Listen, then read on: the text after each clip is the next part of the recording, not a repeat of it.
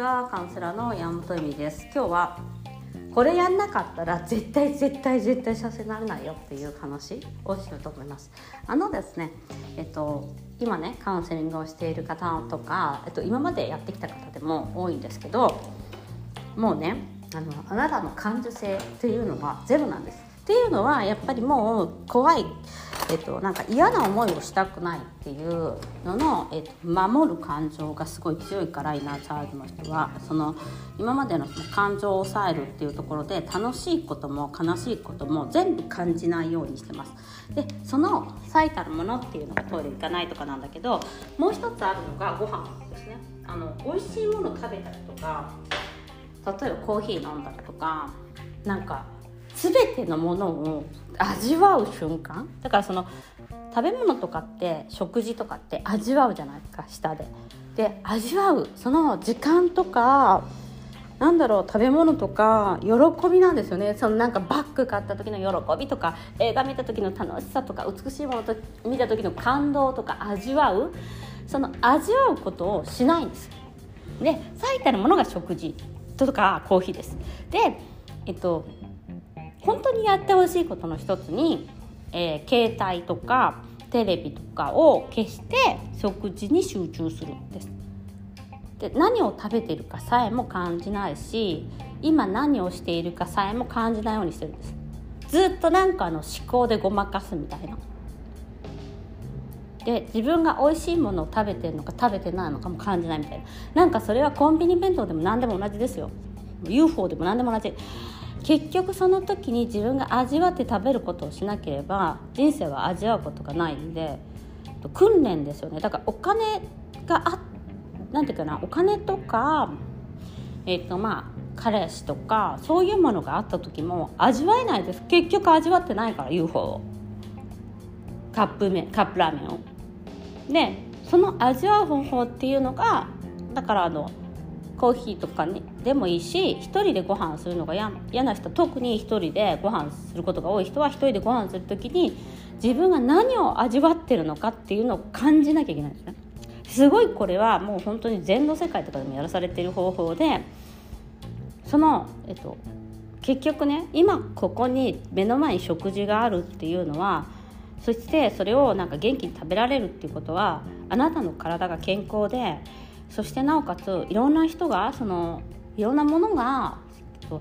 犠牲になってっていうか、まあ、お肉一つにとったってそうだし、まあ、お肉じゃなかったとしてもその食べ物を誰かが運んでくれたりとか作ってくれたりしてるから食べれるんですよねおなす一つにしても。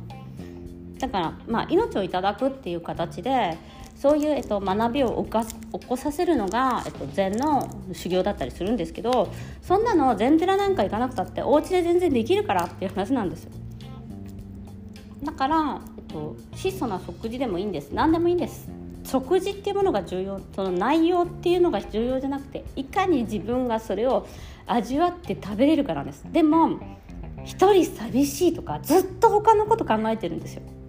昨日何々あったのとか一人寂しいとか。でも寂しさ自体もねちょっと感じきらないとでどっからその寂しさ来てるのかなんだけどあのちゃんとそれをとねでもねちゃんと味わって食べれば寂しさなんか来ないんです。だからセックスとかもそうなんですよね。結局ねそのその今ここであるっていうことがすごい重要だから今ここであるもの以外ってリアリティがないものなんですよ。だから寂しさもリアリティがないものだしえーと、本当は、えーと、リアルなものじゃないし過去に起こったこともリアルなものじゃないです今ここの目の前にあることがあなたのリアルなんですでもそのあなたの目の前にあるリアルな豊かさっていうものを、えっと、寂しさとか例えばなんかフラストレーションそう一人食べるなんて寂しいとかもう嫌だとかそういうので今目の前にある豊かさを見ないようにしているんですね。だから失ってみないと分かんないっていうかでご飯なんか食べるのは当たり前だってみんな思ってませんか？でも病気になったら食べない人とかいっぱいいるんですけどっていう話なんです口から。口からねご飯をねもぐもぐ食べれるってすごい幸せなことなんですよ。わかります？食べれない人だっているんだよっていう話なんですでお金がないとかじゃなくて病気になるかもしれないし、えっと、なんかこの流動のなんか問題があってあとうちの姑とかもそうでした。途中からあのあの年取ってねあの食べれなくなるっていうことはあるんですよ。年取っちゃってるから。あの年取っていわゆる病気になって流動食しか食べれなくてお腹のなんか開けるとかそういうことしかできない人だっているわけですだからあの娘が帰ってきた。だからねその食べるっていう瞬間をいかに自分が今まで楽しんでこなかったかっていうことが失わないと分かんないね。人間というのは。やはり。だからそれを自分たち、えーと、おのおのの人がやっぱりちゃんと自分でしか食べれないし自分しかその食事を味わえないっていうことをきちんと理解しない限りは、えっと、幸せとか、えっと、自分が手に入れるものを味わうことはできません。だからやってきても分かんないから逃げていくだろうし、えー、いつまでたっても幸せっていうのを感じられないです。だから全部あっても幸せじゃない人そうなんですよ。あれみたいな。健康だし、えっと、仕事もあるし彼氏もいるし子供もいるしとかって言ってなんかそのスペックその普通であるみたいなスペックをいっぱい持ってるのになんでだろうって思うと今生きてないんですよ。でで今生きることが何より怖いんです。その寂しさとか味わいたくないから。でもね味わい切るしかないですね。寂しさをね味わい切るとねあのちょっと違う視点になりますよ。私も何度か味わい切ってみたらあんま寂しくなくなったもんね。あのやっぱ夜とかさすげえ寂しい。めっちゃ寂しいとかなっちゃう。その時にね何度かさ感じ切っちゃったらあのうん取れますね。あとやっぱその寂しさっていうのはみんな持っているものでそれはなぜかっていうとやっぱり愛してもらいたい人とか愛したかった人とかがいるっていうことだからそこに豊かさがあるんですよ。なんかほらよくねあの親が亡くなって悲しいとかって親がやっぱそんだけ愛してくれてて自分が好きだったっていう好きだったものがあるってことなんですよそこに。だから